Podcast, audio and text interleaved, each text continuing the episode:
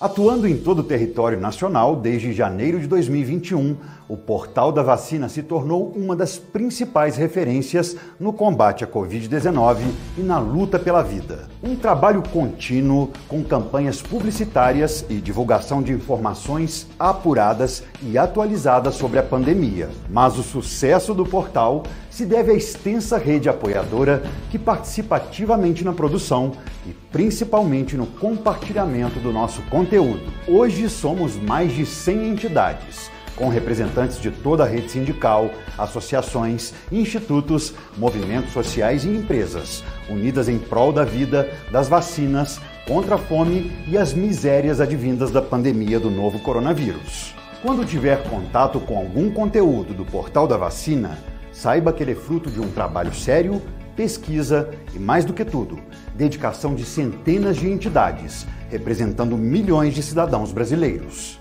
Juntos, nós vamos vencer essa pandemia, lutar pela vacina, por informação de qualidade e pelo respeito e adesão aos protocolos de segurança depende de todos e de cada um de nós.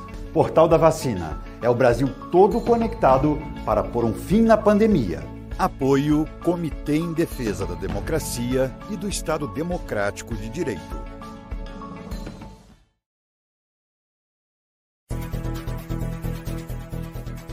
Espaço Plural, debates e entrevistas da Rede, Rede Estação Democracia e da Rádio Com Pelotas é transmitido nos canais da Rede no Facebook e YouTube e nos sites estaçãodemocracia.com e radiocom.org.br. Espaço Plural é também exibido pelos seguintes parceiros: Rede Soberania, Jornal Brasil de Fato RS, Jornal Já, Jornal O Coletivo, Rádio Ferrabras FM de Sapiranga, Manaua Rádio Web de Porto Alegre, Terra Livre Rádio Web de Ulha Negra, Vale do Mampituba Rádio Web, Passo de Torres TV, Coletivo Pão com Ovo e pela TV Caxias em sua página no Facebook. Espaço Plural, debates e entrevistas, conta com apoio da CUT, Central Única dos Trabalhadores, da ADURGS Sindical, Sindicato Intermunicipal dos Professores de Instituições Federais de Ensino Superior do Rio Grande do Sul e da Cressol, Cooperativa de Crédito.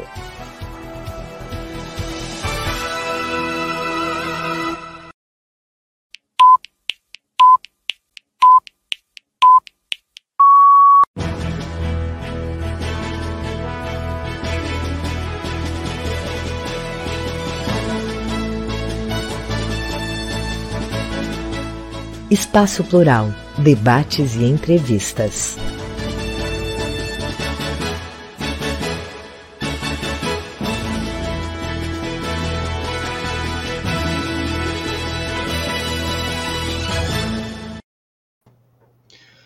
Muito boa tarde, eu sou o jornalista Solon Saldanha e esse é o programa Espaço Plural, Debates e Entrevistas, da Rede Estação Democracia e da Rádio Com Pelotas.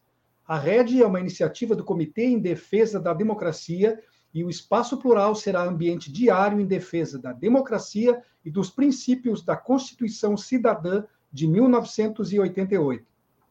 Boa tarde. Eu sou a jornalista Clarissa Henning, da Rádio Com Pelotas. Eu e meu colega Solon estaremos com você de segunda a sexta, sempre das duas às três da tarde, trazendo debates e entrevistas com assuntos do momento.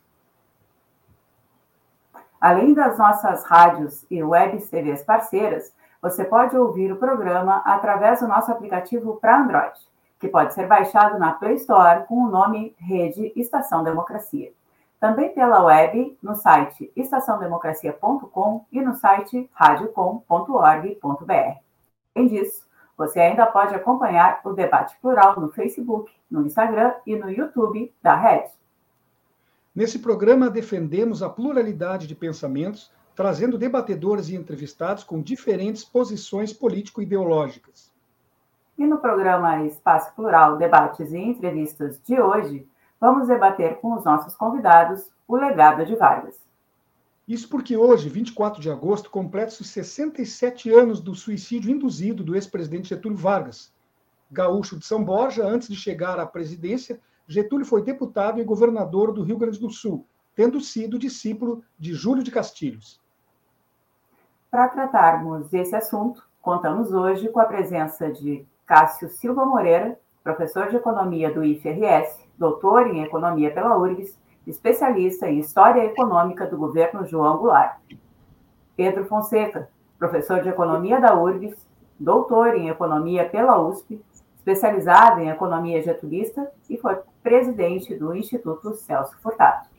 E Paulo Pérez, professor de ciência política da URGS, doutor em ciência política pela USP, especialista em análise institucional e análise comparada das democracias. Lembramos que os ouvintes podem participar enviando perguntas e interagindo através do WhatsApp 51 99285 0340. Repetindo, 51 99285 0340.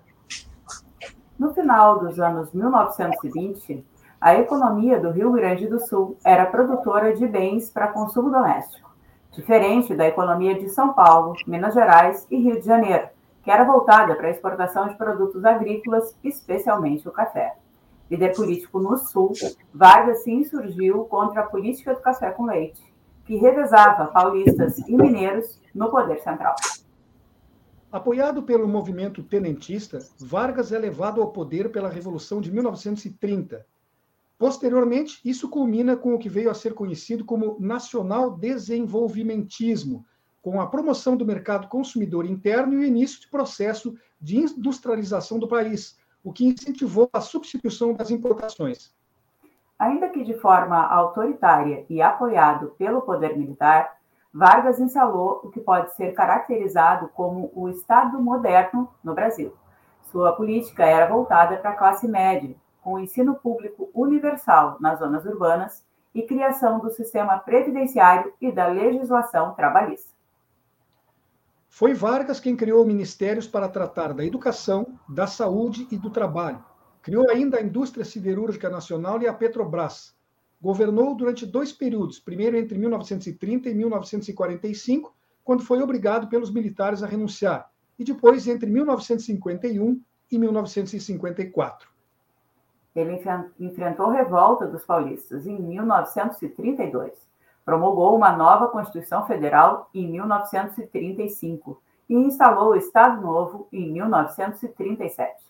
Deu início a um incipiente estado de bem-estar social que nunca se completou.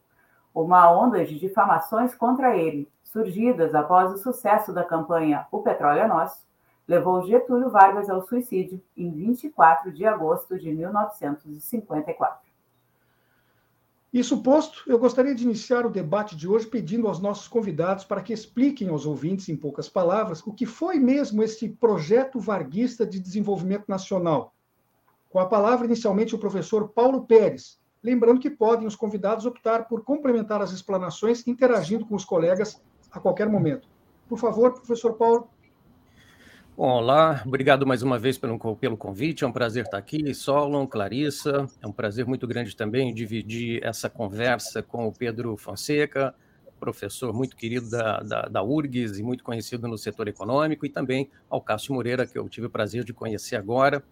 É, bom, eu, na minha fala inicial, eu vou colocar aqui algumas questões mais relacionadas à, dimensão propriamente política do fenômeno do Getúlio Vargas, né, e, e deixarei, obviamente, a, a discussão econômica para os meus colegas especialistas, não só em economia, mas principalmente nesse período. Eu destacaria aqui, acima de tudo, bom, de, de maneira geral, né, obviamente, o Brasil, num curto espaço de tempo, passou a ser outro Brasil. Né? E talvez isso tenha sido possível justamente porque a chamada Era Vargas, né, esse longo período de 15 anos, uh, que vai de 1930 a 1945, quando Vargas renunciou, ou foi renunciado do mandato, foi forçado a renunciar. Uh, talvez isso tenha sido possível porque, do ponto de vista político, uh, as condições ali em 1930, que eu prefiro chamar de um golpe de Estado, porque na prática foi exatamente isso, Uh, as condições políticas foram uh, coordenadas de uma maneira bastante perspicaz por Vargas e pelo grupo que o cercava, que o, que o apoiava, é, de maneira a garantir a ele, enquanto uma liderança política, um poder bastante grande concentrado. Tá? E esse poder foi um poder que, ao ser concentrado, permitiu, então, provavelmente, é, o desenho de políticas, é, não só na área econômica, mas é, também políticas no sentido de modernização do país, no que se refere às relações sociais, né, porque o Vargas acabou avançando, então, um projeto de concessão de direitos sociais vinculados principalmente ao mundo do trabalho, os direitos trabalhistas, que já vinham sendo reivindicados né, desde os anos de 1910, 1920, Uh, e também uma ampla reforma eleitoral, né, que acabou sendo implementada posteriormente, mas que ali já com o Código de 1932, ele sinaliza para algo que vai ser a construção da justiça eleitoral, que temos hoje, penso que é um exemplo mundial no, na condição do processo eleitoral, e também é, um processo, é, é, é uma reforma eleitoral que trouxe algo que permanece ainda hoje como um legado bastante importante, que é muito debatido no contexto contemporâneo, que foi a adoção da representação proporcional. Muito da influência de um outro gaúcho importante no debate político da época, né, chamado Assis Brasil, que era um grande defensor da representação proporcional influenciou também a adoção desse sistema. E que nós temos até hoje, o que possibilita, obviamente, a emergência de vários partidos, por isso é objeto de críticas né, da, da fragmentação partidária e é um grande legado do Vargas. Um outro que podemos discutir depois, eu acho que é o mais importante do ponto de vista político, é que o Vargas trouxe para a arena do, da, da, competição é, pelo, pelo, poder, é, é, no caso brasileiro, principalmente depois de 1945-46, com a abertura democrática, ele trouxe um balizamento da competição política que eu penso que até hoje estrutura a disputa, o grande debate nacional de, de, de projeto de país. Né? Ele trouxe é, para a dimensão política é, a visão trabalhista, né, que ele provavelmente logo de início não era propriamente um trabalhista, mais vinculado uh, ao positivismo e aos ideais positivistas, mas que depois adere a essa visão trabalhista, uh, que balizará a competição política até hoje. Podemos voltar, mas eu, eu penso que aí o PT talvez seja o grande representante desse bloco. É, e com isso estabeleceu do outro lado uma outra forma de, de, de, de proposta política para o país, que seria algo que eu chamo de mercadismo, mas que foi ali representado pela UDN naquele período, e que graças a esse embate político que nós temos então um período muito instável da política brasileira de 1946 até 64, quando Vargas inclusive retorna ao poder já eleito, mas em outras condições políticas que inviabilizam a realização do mesmo tipo de projeto que ele vinha arquitetando, pelo menos desde o Estado Novo de 37, criando uma instabilidade muito grande que culmina com a sua saída estratégica uh, da política brasileira por, por meio do suicídio. Né? Então, eu, eu traçaria esse panorama inicial aqui uh, do que podemos chamar do legado político de Vargas, que é essa polarização nacional que nós temos até hoje entre um projeto propriamente trabalhista, social-democrata, de harmonia entre capital e trabalho, e do outro lado um projeto que se chama liberal, mas que eu prefiro chamar de mercadista e que encontrou outros atores partidários no contexto contemporâneo, mas eu penso que é um legado é, muito importante da política estabelecida desde a era Vargas e principalmente pelo PTB naqueles anos de 46, 64. Por favor, então, uh, se for possível, professor Pedro Fonseca. gostaria de agradecer o convite aqui participar junto com o Paulo Pérez, com o Cássio Moreira, que foi me orientando, né? e é uma satisfação, então, estar aqui. E é, a, a, minha intervenção é muito parecida, né? não difere em essência do que falou há pouco o professor Paulo. Né?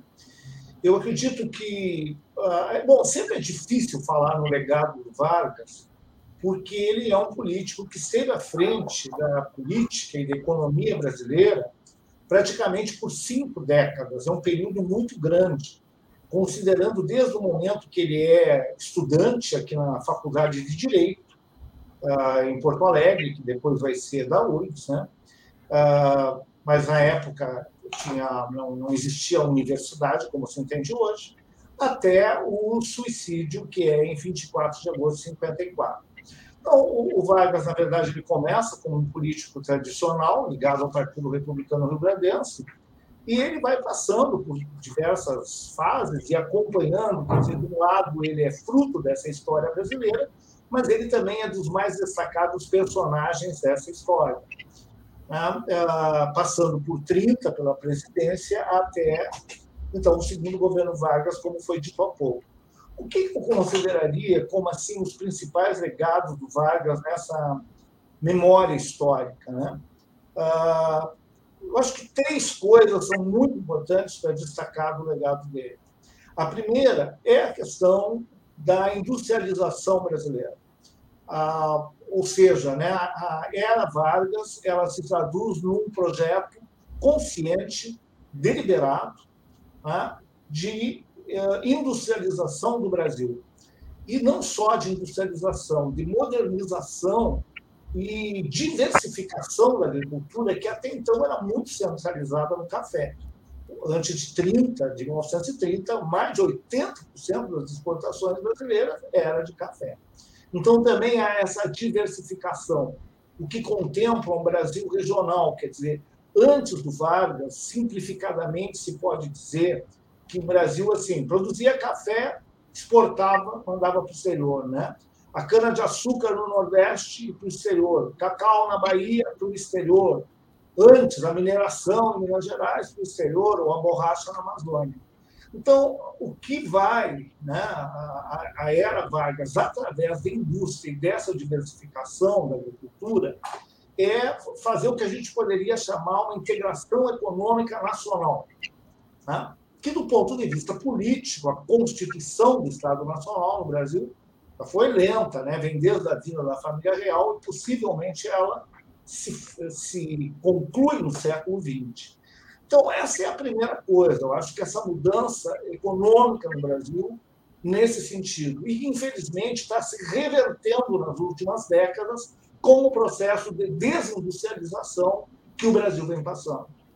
Em segundo lugar, eu destacaria a legislação do trabalho, né, que já vinha, de certo modo, inspirado no castilismo, de uma forma mais tímida, vamos dizer, mas o que acontece em 30 é que esta ideia de integração dos trabalhadores na sociedade capitalista, que vinha lá do positivismo de Comte, ela vai se transformar em numa legislação federal.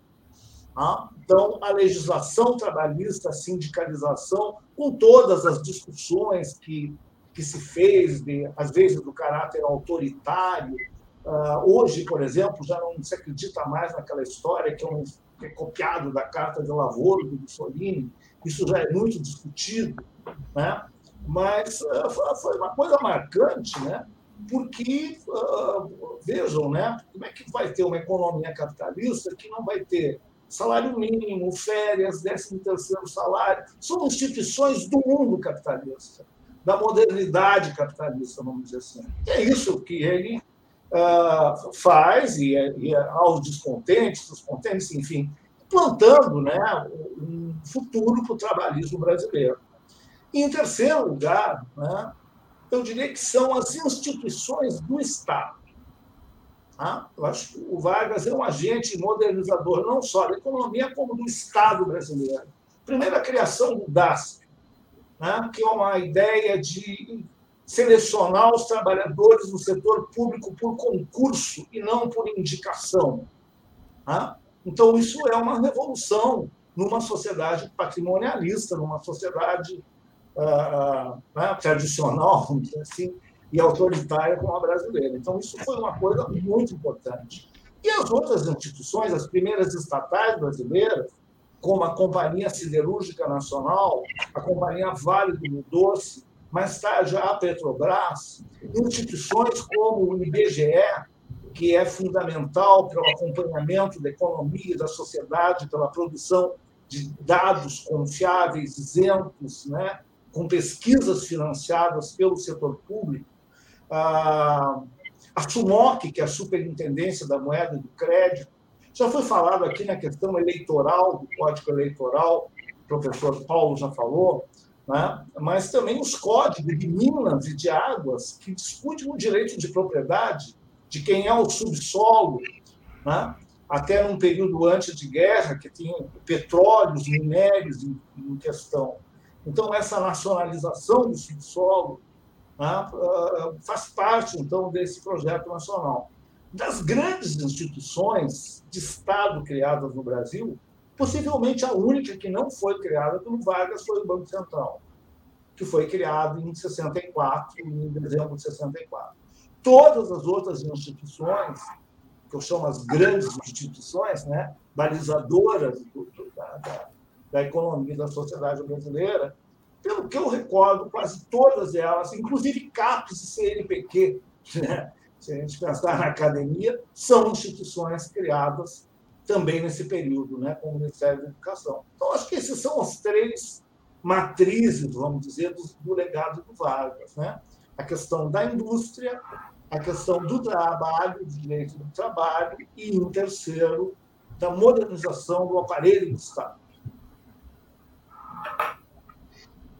Por favor, professor Cássio.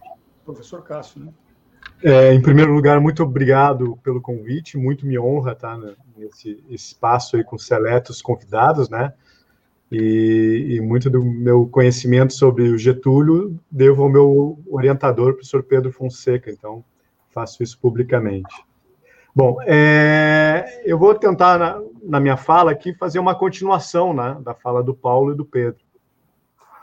Uh, ou seja, a era Vargas ela acabou sendo um, além é, do período Vargas, né? porque as ideias do Vargas ficaram muito presentes. Uh, naquela época havia o getulismo versus o antigetulismo. E embora a ditadura militar tenha tentado transformar um pouco o modelo desenvolvimentista, o que ficou conhecido como associado e dependente, né? talvez com exceção um pouco do Geisel, Uh, na verdade, vai ser lá no governo Fernando Henrique Cardoso que vai se declarar um governo que vai tentar enterrar o legado varguista. E mesmo ainda, mesmo assim, não consegue, porque as ideias do Vargas ainda estão muito vivas, muito presentes. Né? Uh, de certa forma, o, o Getúlio acaba governando de 30 a 45 e depois de 50, 50 até 54, né? Hoje 24 de agosto, é, data de falecimento uh, do Getúlio, e um documento extremamente importante para ser lido é a própria Carta Testamento, que é, muita, é muito rico em informações. Uh, embora o Vargas tenha se suicidado em 54, é, as ideias dele acabam ficando vivas e tendo sendo retomadas, talvez pelo seu principal discípulo político, que vai ser o ex-presidente João Goulart. Tanto que, quando a gente fez a pesquisa sobre o Jango, ficava muito claro que o Jango, o que, que ele propunha? Ele propunha a continuação do projeto varguista, a, pro, a continuação do projeto trabalhista, nacional, desenvolvimentista, que começa a ser implementado lá no governo Getúlio Vargas. Principalmente, como vocês já comentaram, né? Citaria seis eixos para depois explorar nas minhas falas, né? É uma reforma política, que tentava garantir o voto secreto e universal, né, o voto às mulheres, uma reforma na educação, principalmente uma difusão intensiva do ensino público, inclusive o ensino técnico profissionalizante, né? Uh, uma reforma trabalhista de proteção ao trabalho urbano assalariado. Por fim, uma quarta reforma, que seria uma reforma do Estado, por meio da modernização uh, do, do setor público e não acabar com o setor público, como é tentado atualmente com essa reforma administrativa neoliberal. Então, na verdade, o Vargas realmente tentava fortalecer, aumentar a transparência e a qualidade, a eficiência é, do setor público. Uma quinta, uma reforma tributária que tentava uh, dar suporte a esse processo de industrialização que embora a indústria não surja no governo Vargas, ela surja antes, até inclusive nas franjas da economia cafeeira, vai ser a partir do governo Vargas que ela vai ser objeto de, de política econômica. E, por fim, a sexta, o sexto item, uma reforma econômica que visava a proteção à economia nacional, principalmente à indústria. Então, muito do parque industrial que a gente tem, das estatais que a gente tem, é, inclusive a maior delas, a Petrobras, é, foram todas criadas e incentivadas e formuladas durante o período, principalmente do período do, do, do Getúlio Vargas. Então, o Vargas ele acaba meio que trazendo um projeto nacional de desenvolvimento para o país, com, com viés trabalhista, e o Jango ele vai tentar retomar esse projeto que, de certa forma, foi um pouco enfraquecido ao longo do governo JK e principalmente com no, no interregno no, do governo Café Filho, né? que inclusive vai lançar a chamada Instrução 113 da SUMOC, que acaba favorecendo a indústria, o capital estrangeiro em detrimento do capital nacional, e que o Jango, por meio da Instrução 242, revoga essa Instrução 113. Não vai ser o JK que vai revogar. Quem vai revogar vai ser o João Goulart. Então, o Jango acaba sendo, de certa forma, por isso que falar em Jango é muito falar em Getúlio, porque o Jango ele tenta retomar esse projeto nacional desenvolvimentista com caráter mais redistributivo, consubstanciado nas chamadas reformas de base. Né? Mas o Vargas continua muito latente né? o pensamento da defesa do setor público, da defesa das estatais, né? onde os verdadeiros nacionalistas defendem as estatais e não a venda e a entrega deles delas, muitas vezes a preço de banana, né? Para o setor privado, embora o projeto do Vargas sempre foi um projeto dentro do, do marco capitalista, né? Não era um projeto socialista de romper com o capitalismo, e sim uma modernização do capitalismo brasileiro, conforme um dos grandes mentores do trabalhista, do trabalhista brasileiro, Alberto Pasqualini, ou seja, um capitalismo mais humano, mais solidário. Então, nas próximas intervenções, a gente vai meio que aprofundar um pouco é, essas, esses temas que eu trouxe aqui como complemento às falas do Paulo e do Pedro. É, eu gostaria de fazer uma, uma outra pergunta, assim, seguindo na, nessa linha histórica, né? Por que, então, o projeto desenvolvimentista foi abandonado? Iniciando agora, então, com o professor Pedro Fonseca. Bom, o projeto desenvolvimentista, ele, desde a sua implementação, desde o seu começo, ele sofreu oposição. Tá? Ele nunca foi um consenso entre as elites brasileiras. Né? Então, a gente pode notar que assim, em 1932 já sai a revolta em São Paulo, né? tentando a volta do modelo agroexportador. Porque a revolta chamada constitucionalista em São Paulo ela é interessante desse ponto de vista, né? porque ela se propõe democrática, a volta à democracia contra a ditadura, e ela tinha também essa característica, mas principalmente a proposta não era convocar uma constituinte com eleições diretas, com voto feminino, era voltar à Constituição da República Velha, de 1891. Esse era o sentimento dominante em São Paulo.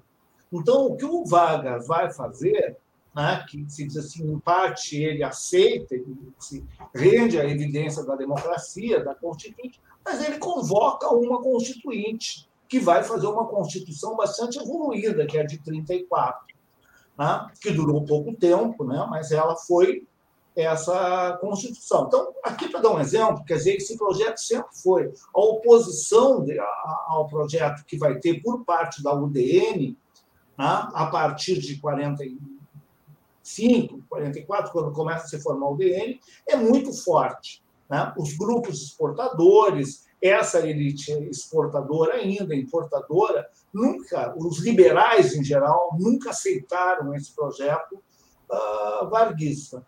Né? Isso fica claro na deposição dele ao final do Estado Novo, que é justamente quando o Vargas dá uma guinada, vamos dizer, mais nacionalista e firmando que seria o futuro trabalhismo. Tá? Há frases muito fortes do Vargas no final do governo dele. Né? Ele, inclusive, né, ele, ele chega a usar a palavra imperialismo, que é uma palavra difícil para presidente da República usar. Correto? Nem os presidentes do PT usaram essa palavra para acusar os Estados Unidos, vamos dizer assim, ou para chamar, porque é uma palavra muito forte de matriz marxista com frases fortes, como aquela que ele diz na Carta do Testamento, ou para os trabalhadores. Hoje, vós apoiais o governo. ah, daqui a um tempo vós sereis o governo. Ah, ah, essa é uma frase que acenava para uma coisa nunca vista por um presidente da República, mesmo dentro da América Latina. E principalmente do Vargas, que é um político que vinha né, de, uma, de uma família do establishment, vamos dizer assim, da República Velha. Ah, a contar o seguinte, né, o Vargas, na verdade, ao longo de, de sua vida pública, essa até uma curiosidade, com exceção desse período do governo Dutra no pós-guerra, ele nunca foi oposição. Ele sempre foi um político. Primeiro, porque na República Velha ele era do Partido Republicano Rio Grandense, que era a situação aqui no Rio Grande do Sul. Quando ele assume a presidência da República, tem o interregno do Dutra e ele volta à presidência. Então, ele sempre coincidiu, né? ele sempre participou como um ativo. Então, esse projeto de desenvolvimento sempre sofreu oposição. Ele vai sofrer oposição maior é quando ele vai propor. Ah, aí, nesse momento dele, já né, a questão de distribuição de renda. Porque os primeiros anos do projeto trabalhista ele era mais nacionalista que distributivista. A questão de distribuição de renda aparece mais no Vargas no segundo governo. Tá? E, e, e, também é onde radicaliza mais. Né? Aí já está na Guerra Fria. Tá? Então, é, é um momento difícil de se implementar também essas políticas. Então, esse projeto, que é um projeto de desenvolvimento nacional e com base no capital nacional, ele tem tudo para sofrer maior resistência. Né? Como ele enfrenta a, a, a ideia do desenvolvimentismo brasileiro, existe resistência até hoje. Agora, para finalizar minha intervenção, não me alongar, seria o seguinte: né, se a gente pegar um, um, números para ver, tá, um gráfico, os números, uma tabela, e comparar quanto o Brasil cresceu nesse período, tá, é o período que o Brasil mais perto chegou, vamos dizer, se a gente comparar com a renda per capita dos Estados Unidos ou dos países desenvolvidos. Esse período que vai, a grosso modo, não é só o período Vargas, é um período que vai de 30 a 1980, o período de maior crescimento da economia brasileira. Tá? A indústria brasileira é assumida como menos de 5, 6% em 1930, ao final do período do gás, que é o final dos anos 70, que é o auge da industrialização brasileira, né? porque a partir dali só decai. Chega a mais de 30%. Então, inaugura, né, quer dizer, esse período que a gente pode dizer que é o mais exitoso da economia brasileira, porque de lá para cá, o Brasil vive quatro décadas de estagnação. Tá? Uh, entra governo, sai governo, cresce um pouquinho, não cresce, mas a rigor, né, nós temos as últimas quatro décadas são de estagnação em média, em média, né? Ver. Então, ah, eu acho que esse é o desafio do desenvolvimentismo. Né? A era da globalização, claro, complica mais essa possibilidade, né? que vai se estreitando as possibilidades de projetos nacionais, como aquele que o Vargas ah, foi possível executar nos anos 30, 40, 50. Perfeito. Professor Paulo, por gentileza. Sim, pois é. Eu pegando o gancho aí do que tanto o Cássio e que o Pedro falou agora no final, né, e a respeito inclusive da pergunta da Clarissa sobre o projeto nacional desenvolvimentista, né, o, o, geralmente, é, é, o, talvez, eu não sei se um, um, legado, só, Vargas traz vários legados, mas é, talvez algumas lições para a gente refletir a respeito de determinados padrões da política brasileira desde então, né?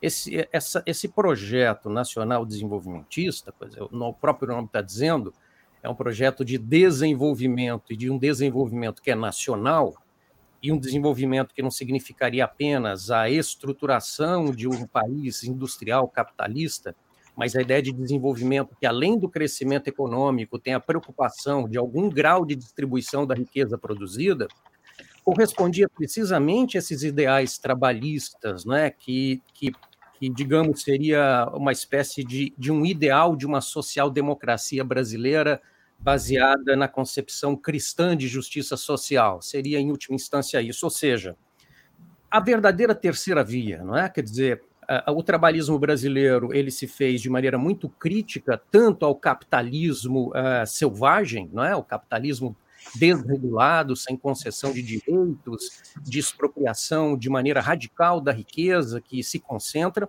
como também de crítica ao socialismo, ao comunismo, o exemplo real que havia na época da construção da União Soviética, que seria é, também uma forma de hiperexploração do trabalho e, de, e uma forma de ditadura é, do Estado em relação à população. Então ele se colocava como uma terceira via, pressupondo a possibilidade de uma harmonia capital-trabalho. Né? É, e que, na verdade, seria possível um capitalismo, então, justo, uma, um capitalismo com uma face humana, defendia, portanto, a sociedade de mercado.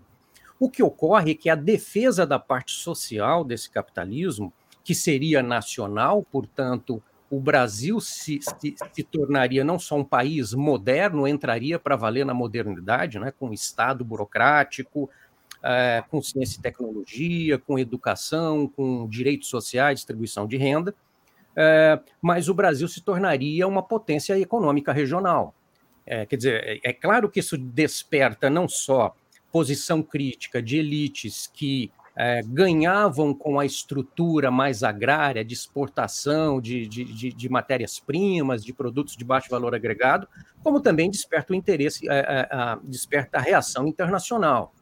Por exemplo, a negociação do Vargas para entrar ao lado dos aliados na Segunda Guerra Mundial, por exemplo, né, que ele ficou oscilando entre a Alemanha, tem essa história, mas é porque na geopolítica é preciso ter uma sabedoria muito diferente do que essas concepções de defesa simplesmente de democracia interna ou não. É, parte disso, ao que parece, né, muito importante, foi a negociação, por exemplo, é, de trazer a, a, a, a, siderurgia para o Brasil. Quer dizer, além da produção da matéria-prima, né, a produção do aço, a produção de matérias que poderiam não só reduzir o mercado consumidor brasileiro desses produtos que viriam dos Estados Unidos, mas o próprio Brasil se tornar daqui a pouco um competidor internacional. Há algum relato, por exemplo, de que foi confidenciado né, por, um, por um alto funcionário norte-americano é, para alguém próximo de Getúlio Vargas que é, Roosevelt, né, que, que foi um líder importante dos Estados Unidos na Segunda Guerra, e que foi responsável pelo New Deal, né, ou seja, o, o Partido Democrata é, é, norte-americano, com, com viés social-democrata também, de indutor do desenvolvimento para sair ali da depressão econômica, tinha algum grau de proximidade com essa ideia de direitos trabalhistas, direitos sociais, previdenciários, de saúde. E, e foi dado o recado de que ele estava muito doente ali em 1945, né, e que Assim que ele morresse, uh, o novo governo norte-americano trabalharia de maneira bastante dura para a queda do Getúlio Vargas, o que de fato veio ocorrer por uma renúncia, pressionado pela uma ala militar que na Segunda Guerra se aproximou muito dos Estados Unidos. Eu, eu, penso que também olhar como é que os militares se reposicionam do ponto de vista ideológico, se aproximando dos interesses norte-americanos, nos ajuda a entender um pouco as dificuldades desse projeto.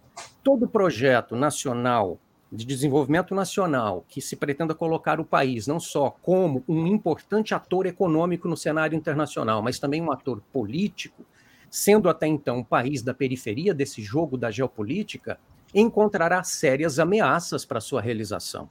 Então, Getúlio Vargas é, é, é, é forçado a renunciar né, com a alegação de que se tratava de um governo não democrático, e de fato não era, era uma ditadura que tinha sido estabelecida em 37, mas para desespero daqueles que colocavam a democracia como sendo, na verdade, a melhor situação política para o país, mas era um discurso simplesmente para recuperar o poder para esses grupos né, mais tradicionais, ligados uh, em termos partidários ao DN, para desespero deles, é, é, o, o, partido criado por Vargas, o PTB, e um outro, muito na sua espera também, o PSD, acabaram sendo os grandes vitoriosos daquele período eleitoral. Getúlio Vargas, inclusive, volta eleito. Né? Isso foi uma tragédia. Né? Tanto é que Getúlio Vargas não termina o mandato, havia ameaças de impeachment, toda, todas essas críticas que hoje voltam aos partidos de esquerda da América Latina e também no Brasil, né, de corrupção, tudo foi colocado ali.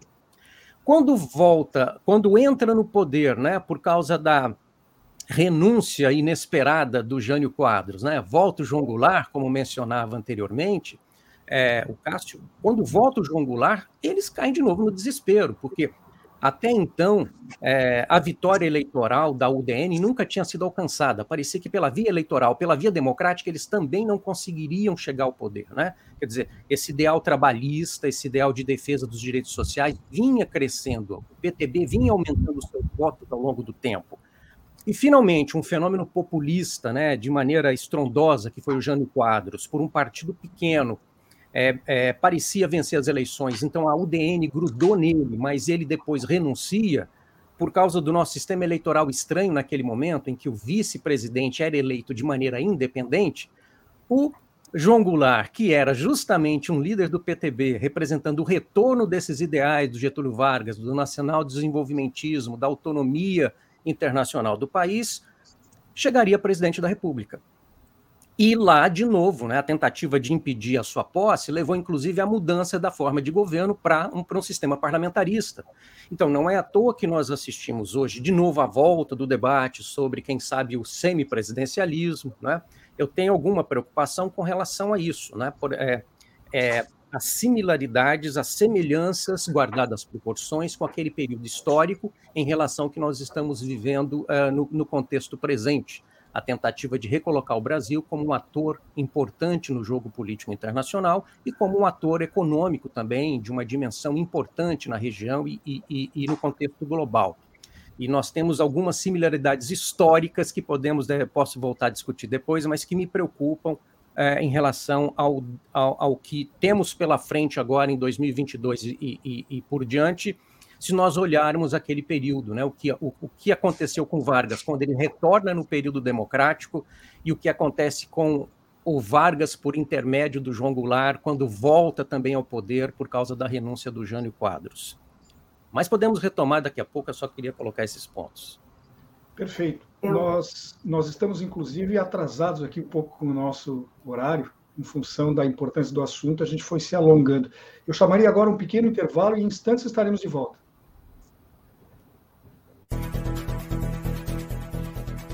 Espaço Plural, debates e entrevistas da Rede, Rede Estação Democracia e da Rádio Com Pelotas é transmitido nos canais da Rede no Facebook e YouTube e nos sites estaçãodemocracia.com e radiocom.org.br.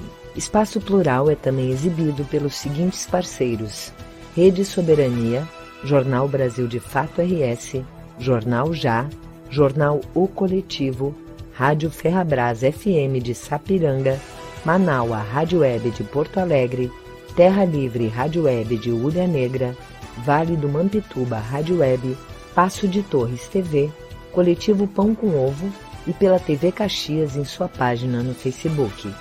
Espaço Plural, debates e entrevistas, conta com apoio da CUT, Central Única dos Trabalhadores, da ADURGS Sindical.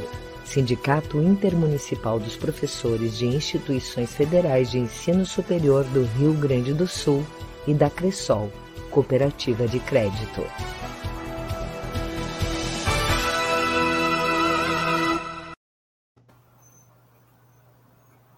Voltamos então para o segundo bloco com o programa Espaço Plural, Debates e Entrevistas. Ele é realizado pela rede Estação Democracia e pela Rádio Com Pelotas, com rádios e webs TVs parceiras. No programa Espaço Plural Debates e Entrevistas de hoje, estamos debatendo com três convidados o legado de Vargas. Para tratar desse tema, estão aqui conosco Cássio Silva Moreira, professor de Economia do IFRS, doutor em Economia pela URGS, especialista em História Econômica do governo João Goulart, Pedro Fonseca, professor de Economia da URGS, doutor em Economia pela USP, especializado em Economia Getulista, foi presidente do Instituto Celso Furtado. E Paulo Pérez, professor de Ciência Política da URGS, doutor em Ciência Política pela USP, especialista em análise institucional e análise comparada das democracias. Então, por favor, para completar a pergunta, retomando então a pergunta da, da do bloco passado, é, a volta do desenvolvimentismo com o professor agora Cássio Silva Moreira. É, sempre no sentido de, de complementar as falas anteriores, né, e, e, trazer mais riqueza ao debate e ao assunto, é, é importante, é, é, importante destacar que há diferenças de há vários tipos de desenvolvimentismos, né? Inclusive o professor Pedro tem um artigo que ele meio que escolhe, é, acaba apontando, né, o núcleo duro do que seria desenvolvimentismo. Então, há várias experiências desenvolvimentistas, inclusive no Brasil, nesse período de 30, de 30 a 80. Tem um barulho, não é aqui, deu. De 30 a 80. Então, nesse período de 30 a 80, basicamente, nós temos dois experimentos desenvolvimentistas. Um chamado Nacional de Desenvolvimentismo, que pode ser caracterizado muito pelo governo do Vargas, e essa retomada pelo governo de João, de João Goulart, do Jango, e também o desenvolvimentismo associado e dependente. Como é que eu classifico esses dois modelos de desenvolvimentismo? Bom, é, o tripé que norteia o nacional desenvolvimentismo é o Estado, a indústria nacional e os trabalhadores. É esse tripé que acaba, de certa forma, uh, fortalecendo, dando as bases do nacional desenvolvimentismo. Já o desenvolvimentismo associado e dependente acaba mantendo o Estado, uh, a indústria nacional, mas tirando os trabalhadores e colocando o capital estrangeiro como uma das forças, como um dos vetores de sustentação né, uh, do modelo.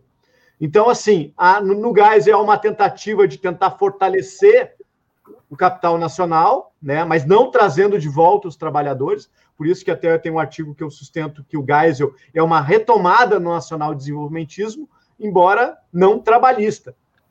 Então, nós podemos ter um projeto é, desenvolvimentista que não é trabalhista. E o caso do Vargas, do nacional desenvolvimentismo, teve esse caráter é, trabalhista, especialmente a partir do Jango também entrando a questão é, distributiva. E a partir da década de 80, nós temos um novo modelo que é o neoliberalismo, especialmente nos governos de Collor, Fernando Henrique Cardoso e Temer e o atual presidente. E, e esse modelo neoliberal ele acaba pregando. Eu sempre brinco que o neoliberalismo é uma ideologia que está a serviço do 0,1, 0,001% mais rico, porque ela acaba não tendo um projeto nacional. O neoliberalismo não tem um projeto nacional de desenvolvimento. Até pela própria concepção das livres forças de mercado e não intervenção do Estado da economia, o neoliberalismo acaba sendo muito difícil ser construído um projeto de desenvolvimento nacional, porque isso parte do pressuposto que o Estado tem um papel estratégico nesse processo de, de de formulação, de, de implementação de um projeto nacional de desenvolvimento.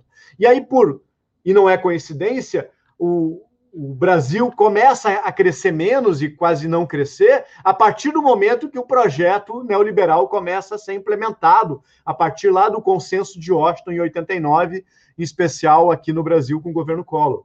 Então, uh, hoje, e aí respondendo, saudações ao meu querido Coraz, esse professor da URGS, é, hoje, o que é necessário é retomar um projeto nacional de desenvolvimento que traga o Estado nacional, o Estado brasileiro, como um, um agente principal desse processo e trazendo também com isso a iniciativa privada né, para dentro do processo.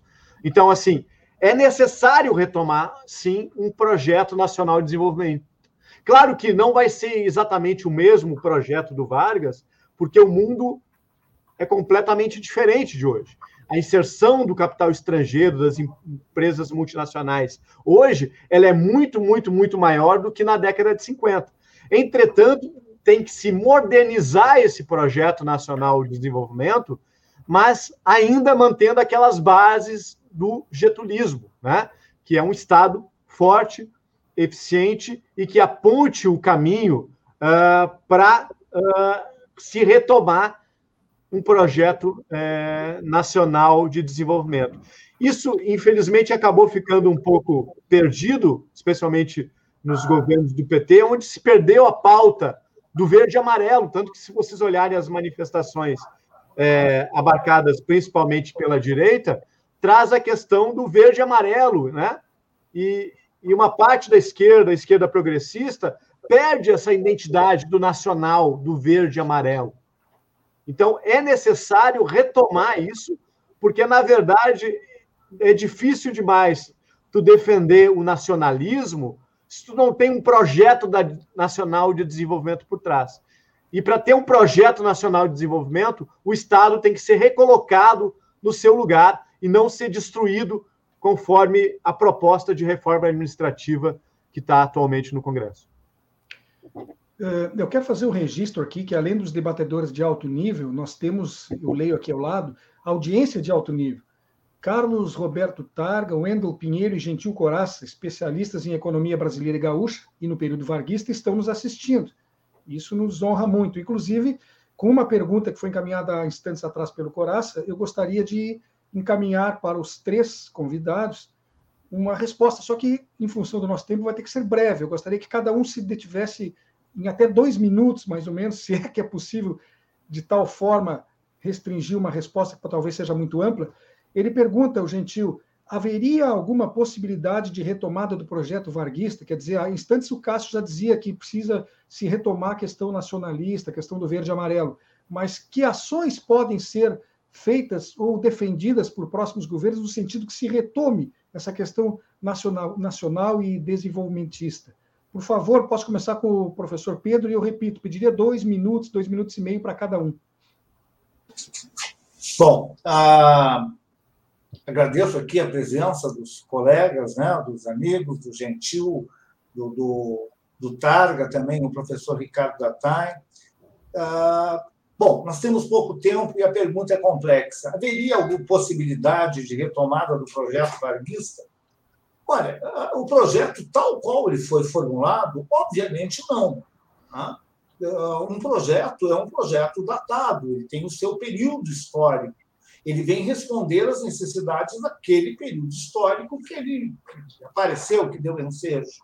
Agora, a ideia de desenvolvimento econômico, com todo o significado que essa expressão pode ter, que é melhoria né, de, de de produção, de produtividade, de menores desigualdades regionais, de uma economia mais equilibrada, com melhor distribuição de renda, né? com setores econômicos mais fortes? Sim, porque o Brasil não rompeu o subdesenvolvimento.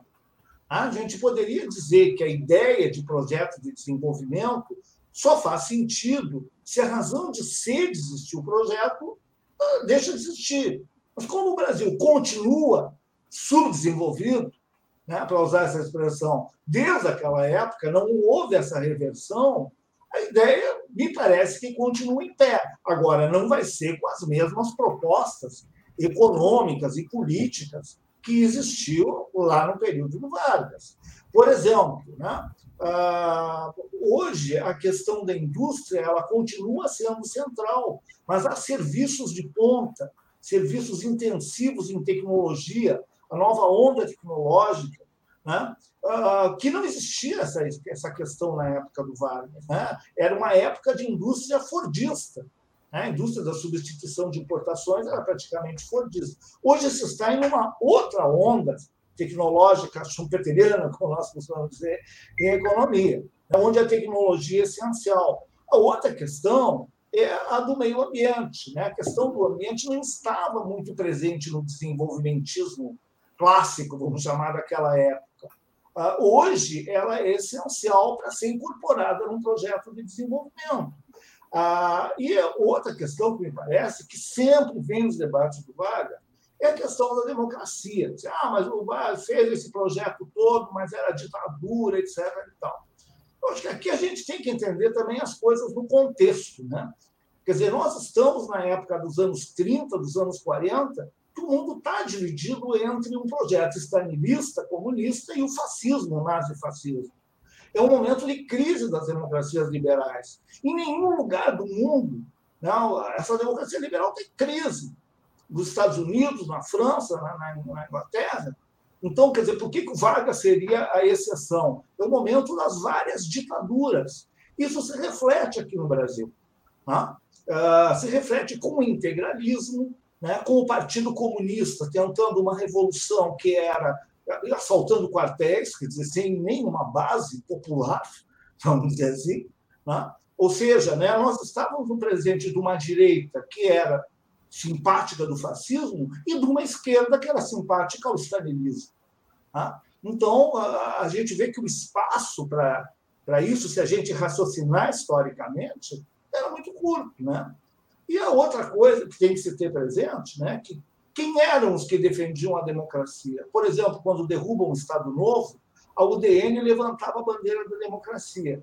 Mas ela dizia também o seguinte: né, que a democracia significava derrubar as leis impostas pela ditadura.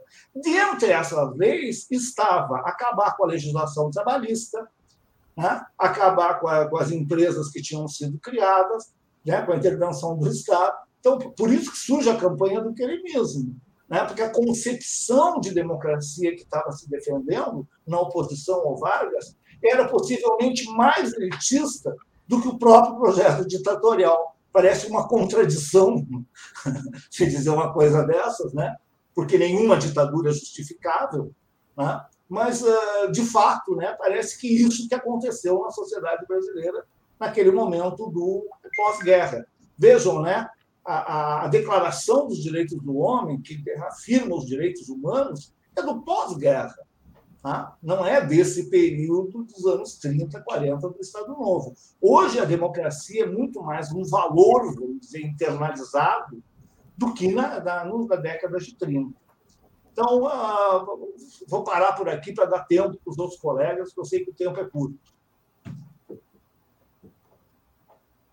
Professor Cássio. Desculpe, Clarissa. O professor Cássio pode ser o seguinte a falar? Claro. Bom, então, é... finalizando, uh... primeira a importância desse programa, tá? De, de trazer esse, esses assuntos tão relevantes, né?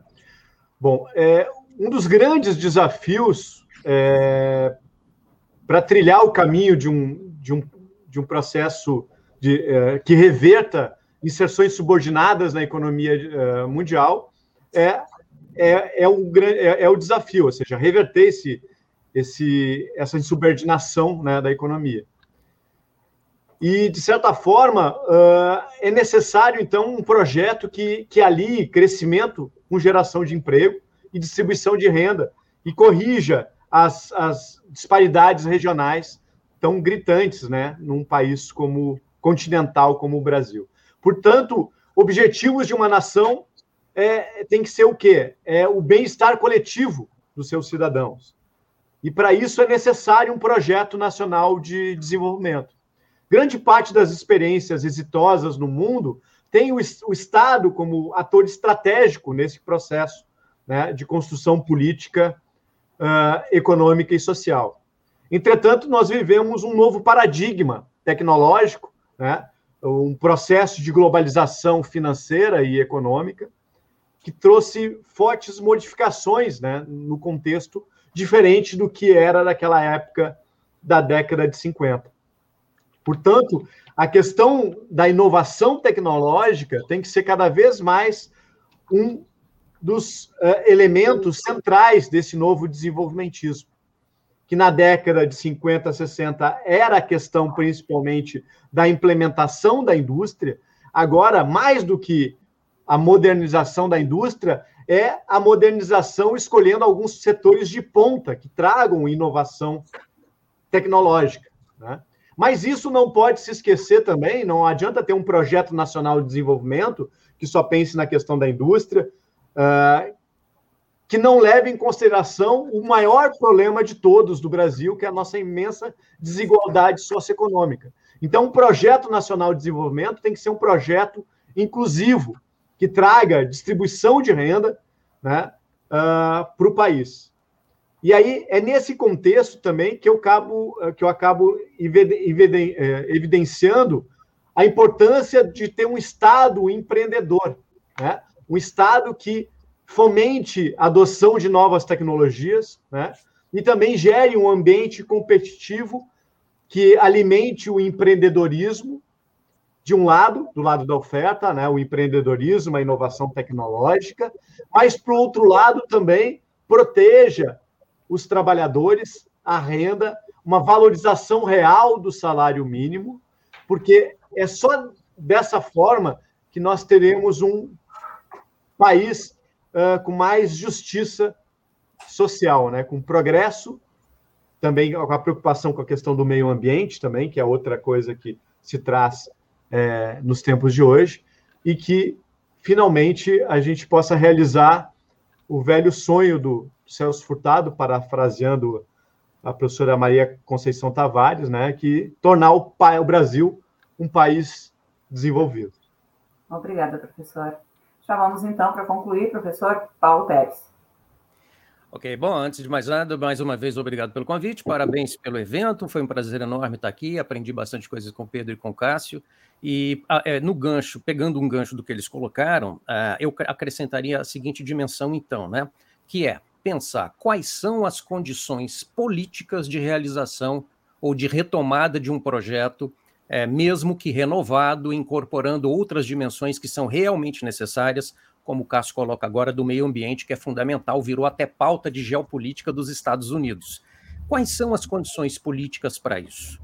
Eu penso que nós temos um desafio enorme pela frente, que é o seguinte: por um lado, desde 1946, 64 e agora, né, em outro contexto, mas podemos pegar um certo padrão, acho que ficou demonstrado que as propostas, que são hoje chamadas de neoliberais, eu de novo gosto de chamar de mercadismo, né? As propostas mercadistas, elas são propostas que atraem muito atenção em determinado momento, mas não é um projeto de país. Então, não há possibilidade de sustentabilidade eleitoral de qualquer proposta mercadista. Então, se nós estamos em democracia, dificilmente o mercadismo terá um sucesso eleitoral consistente ao longo do tempo, enfrentando forças trabalhistas num país tão desigual como o Brasil. Porque é óbvio que se nós é, estamos trazendo uma pauta social, ela vai chamar atenção em algum momento. Talvez até a eleição de 2022 traga de volta o PT ao poder diante dessa situação de penúria que o país e o Estado vêm vivendo. Não é?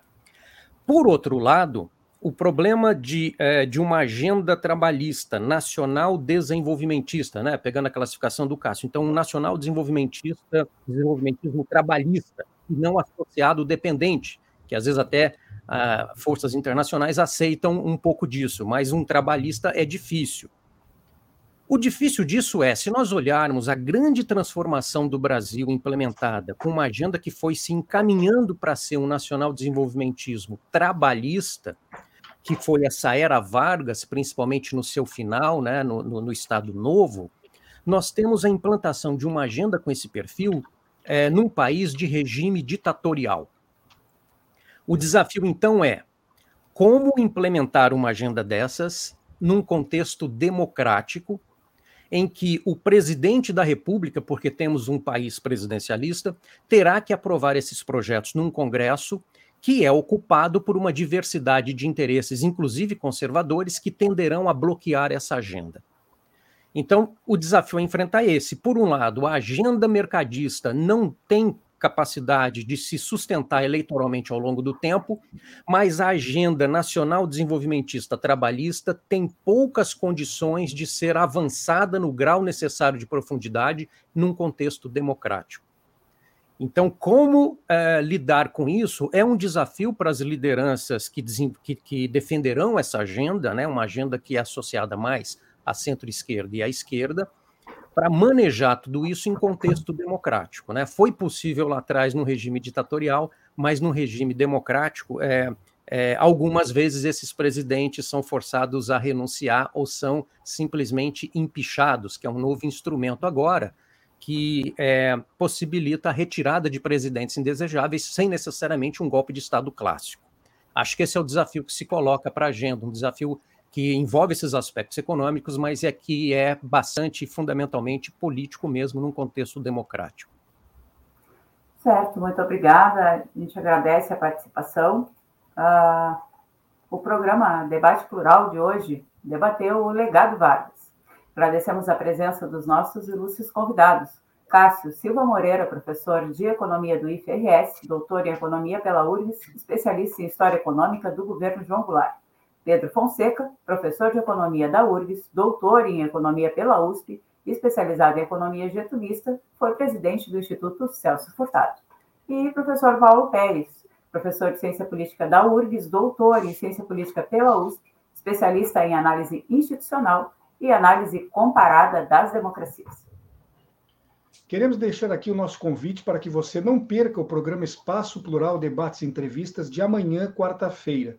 O assunto será os 60 anos da legalidade, a renúncia do presidente Jânio Quadros e a campanha comandada por Leonel Brizola. Estarão conosco os jornalistas veteranos e testemunhas dessa grande história, Batista Filho, Carlos Bastos e Flávio Tavares. Lembrando que o Espaço Plural Debates e Entrevistas seguirá em todas as tardes de segunda a sexta-feira, sempre entre 14 e 15 horas. Ficha técnica do programa. O programa Espaço Plural é uma realização do Comitê em Defesa da Democracia e do Estado Democrático de Direito. Coordenador-geral do comitê, Benito Tadeu César. Coordenadora geral do Espaço Plural, Núbia Silveira. Apresentação, Solon Saldanha. Apresentação, Clarissa Henning. Produção colaborativa da rede Estação Democracia. Na técnica da rede, Babington Leão e Gilmar Santos. As opiniões emitidas pelos entrevistados e debatedores são de responsabilidade de quem as expressa e não necessariamente correspondem à opinião da rede Estação Democracia. Estamos terminando o programa de hoje, lembrando que a pandemia de coronavírus, esta, não acabou. Faça vacina, mantenha o distanciamento social e use máscara para proteger a si e aos demais. Até amanhã. Até. Espaço Plural, debates e entrevistas da Rede, Rede Estação Democracia e da Rádio Com Pelotas é transmitido nos canais da Rede no Facebook e YouTube e nos sites estaçãodemocracia.com e radiocom.org.br. Espaço Plural é também exibido pelos seguintes parceiros: Rede Soberania, Jornal Brasil de Fato RS, Jornal Já, Jornal O Coletivo, Rádio Ferrabras FM de Sapiranga, Manaua Rádio Web de Porto Alegre, Terra Livre Rádio Web de Ulha Negra, Vale do Mampituba Rádio Web, Passo de Torres TV, Coletivo Pão com Ovo e pela TV Caxias em sua página no Facebook. Espaço Plural, debates e entrevistas, conta com apoio da CUT, Central Única dos Trabalhadores, da ADURGS Sindical. Sindicato Intermunicipal dos Professores de Instituições Federais de Ensino Superior do Rio Grande do Sul e da Cressol, Cooperativa de Crédito.